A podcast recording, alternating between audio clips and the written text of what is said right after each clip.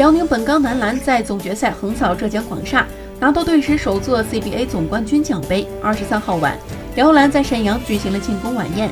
郭士强当晚饮红酒九百毫升左右，饮酒后呕吐三小时，被初步诊断为急性酒精中毒。而且家属表述，郭士强三天有口服头孢病史。其实，常年跟队的记者都知道，老叔不好喝酒，从做球员的时候就很少喝酒，几乎是滴酒不沾。当然，酒量也很小。而这一醉更是让广大辽篮球迷为之感动。